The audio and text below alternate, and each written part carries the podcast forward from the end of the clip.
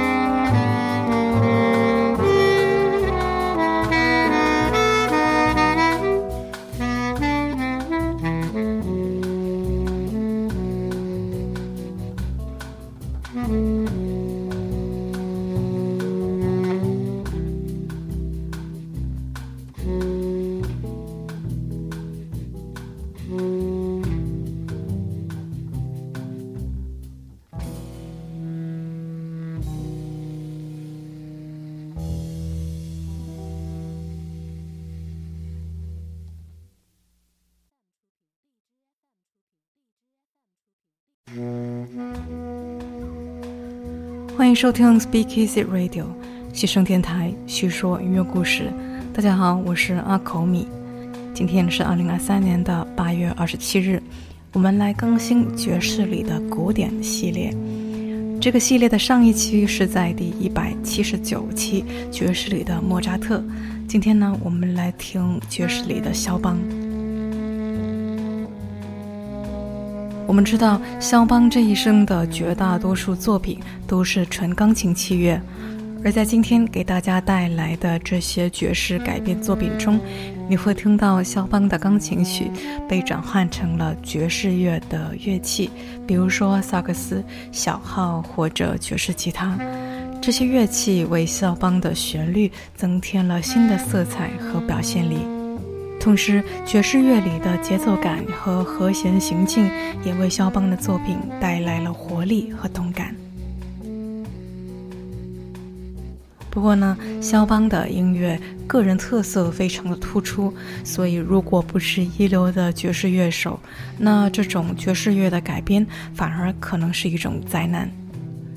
而对于许多的古典乐迷来说，也由于肖邦原曲的旋律和色彩过于强烈的留在脑海里，那再听改编的版本，可能总是觉得哪里不对，可能还会觉得有魔改的感觉。不过呢，我会给大家甄选这些顶级的乐手们的作品，他们将肖邦作品本身的忧伤和美丽，通过爵士乐的风格更加的深入人心，既保留了肖邦的原始情感，又展现了爵士乐的独特魅力。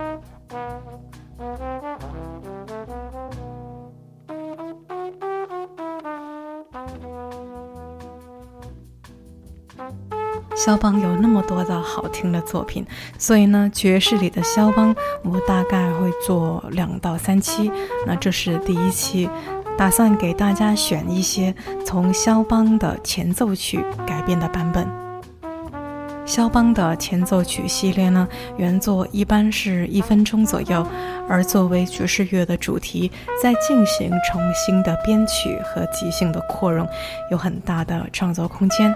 而且呢，我们在第一百七十二期也听过完整的肖邦二十四首前奏曲，所以呢，我们先从这一个曲类开始。开场我们聆听的是肖邦的第四首前奏曲 E 小调，这是由上低音萨克斯手 Gary Mulligan 所领衔的六重奏的编制。也是一个全明星的阵容，吉他手 Jim Hall 加入了节奏组。这个版本呢是由上低音萨克斯开始，然后呢分别是长号和弗鲁格号的独奏，再回到上低音萨克斯，在最后的尾声中，长号和弗鲁格号一起加入，形成了薄雾一般的衬托。这几件铜管乐器的音色都特别的温暖，再加上顶级的编曲和演奏技巧，将这一曲原本忧伤的曲调与爵士乐完美的融合，带给我们全新的听觉体验。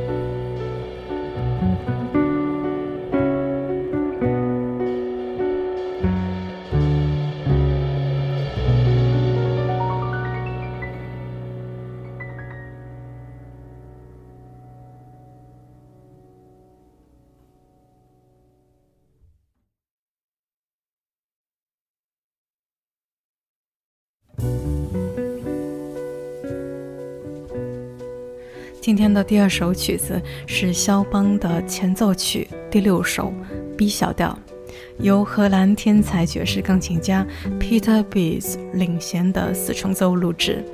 Peter Bees 对肖邦的音乐情有独钟，他认为肖邦的旋律天赋与爵士乐的即兴演奏相得益彰。他在肖邦的作品中发现了爵士乐的潜力。他说，肖邦钢琴作品中浓重的半音阶性质，其中的旋律段落暗示了后来的蓝调音 （Blue Note）。我们知道，在美国的早期历史中，新奥尔良是法国殖民地的一部分，因此呢，那里保留着浓厚的法国文化和传统。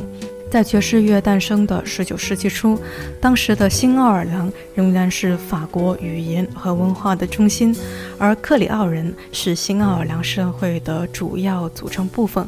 他们呢是法国殖民者的后裔。在这个背景下，新奥尔良成为了一个独特的文化交汇点，融合了法国、非洲和美国本土的元素。这种多元化的交融为爵士乐的起源和发展提供了肥沃的土壤。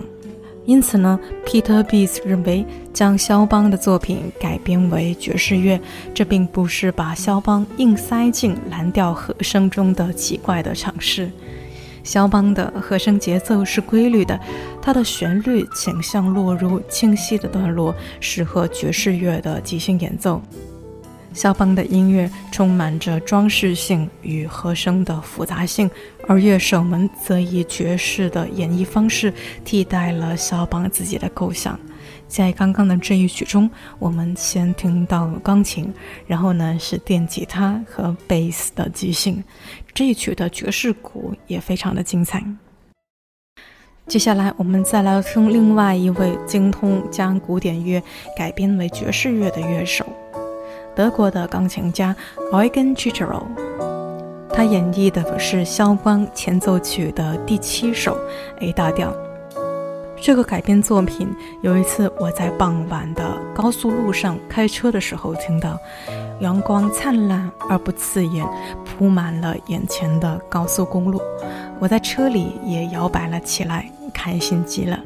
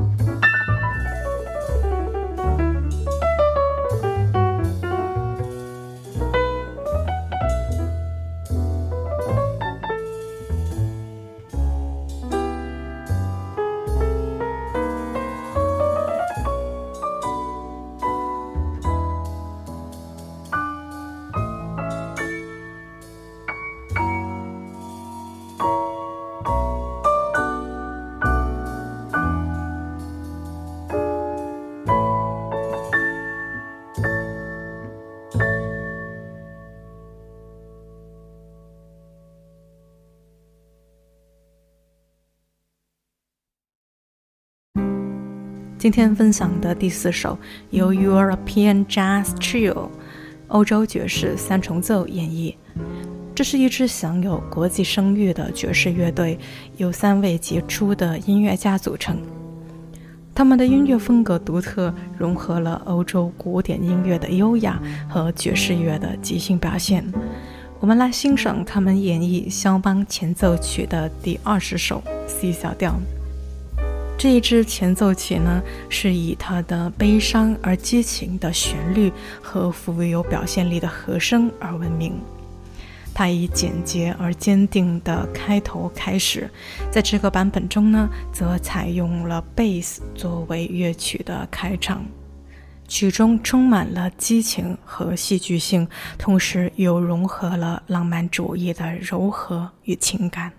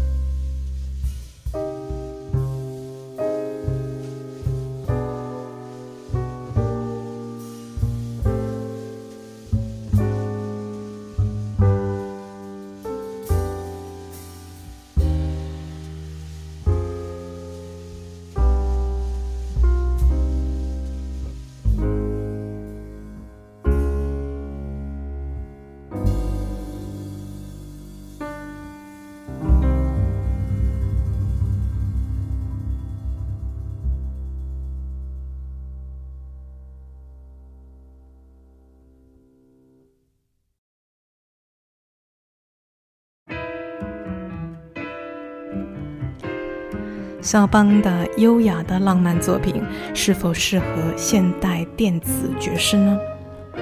我们来听听去年发行的一张专辑，叫做《肖邦计划》，由美国爵士吉他天才 Kurt Rosenwinkel 与爵士钢琴家 Ron Paul Brobeck 所合作。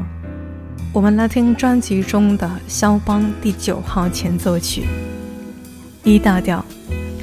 这是一首充满着活力和魅力的作品，它以优雅的旋律和明亮的调性，给人一种愉悦和欢快的感觉。